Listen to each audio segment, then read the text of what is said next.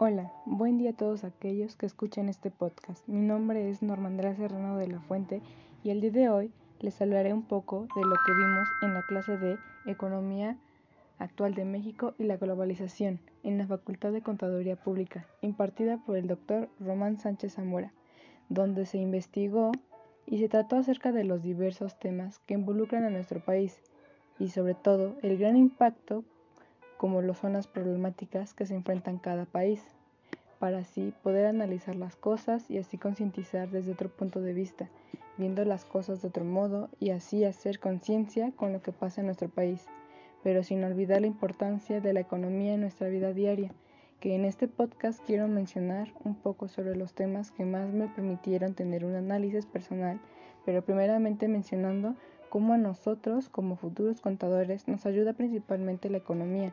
ya que es una herramienta para enfrentar el sistema financiero de un país y en el sector público y privado, para que se conozcan los acuerdos negociables,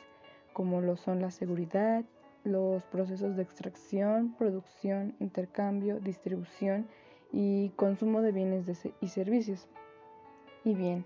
a lo largo de esa materia pude comprender la responsabilidad que tenemos como ciudadanos de nuestro país, que es el involucrarnos más en aprender de manera constante, diaria, las maneras las nuevas maneras de ver el comercio, los temas tecnológicos, así como los financieros, además de otros temas de gran importancia para aportar a nuestra comunidad, pero sobre todo, así como el que se necesita educar a la sociedad, se necesita abordar los problemas sociales, como lo es la corrupción, la delincuencia, ya que estos nos afectan directamente. Y bueno, por otro lado podemos decir que con los temas profundizados y tratados en esta asignatura he determinado que para el buen desarrollo de una persona, además de considerar su crecimiento personal, para así prepararse para nuevas problemáticas y adaptarse a ellas, el innovar en nuevos proyectos que favorezcan el crecimiento de la oferta y la demanda, porque el innovar radica, en integrar colaboradores y clientes para generar nuevas ideas, nuevos proyectos y por consiguiente nuevos productos y o modelos de negocio de manera eficiente y eficaz. Por otro lado, después de todo este curso de economía, considero que la economía debe ser colaborativa y debe estar acompañada por la tecnología. Por otro lado, en la política considero que en referencia al salario se deben moderar los aumentos del salario mínimo, que sean moderadamente superiores a la tasa de inflación. Por otro lado, la pérdida del poder adquisitivo, que es decir, que se deben crear políticas públicas y privadas, incrementando el presupuesto a la educación, ya que la educación es uno de los factores que más influye en el avance y progreso de personas y sociedades, ya que influye para el crecimiento personal y profesional. Y pues es evidente que cuando se piensa en su impacto para una nación, sus repercusiones positivas son muchas y ameritan una reflexión detallada.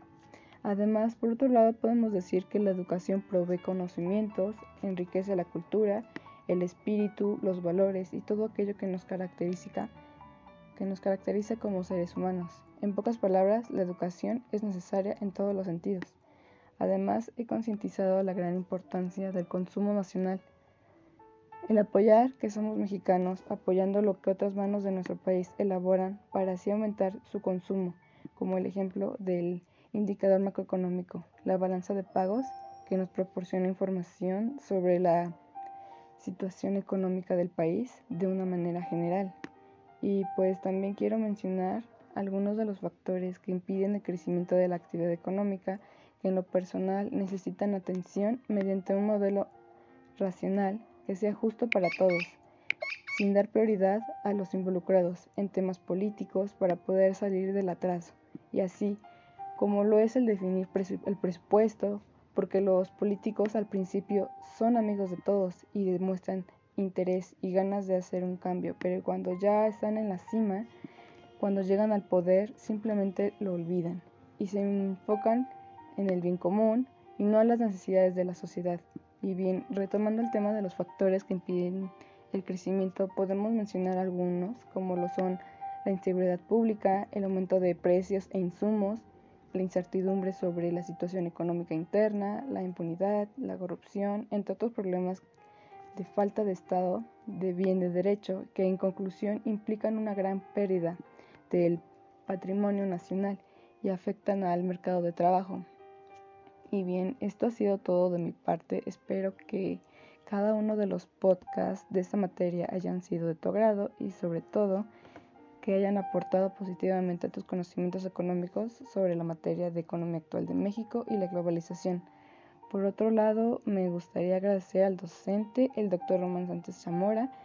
que nos impartió la materia, ya que su entusiasmo y gusto por impartir cada una de sus clases me motivó a interesarme en lo personal a la materia y a investigar un poco más sobre lo que pasa en nuestro país, México, y así poder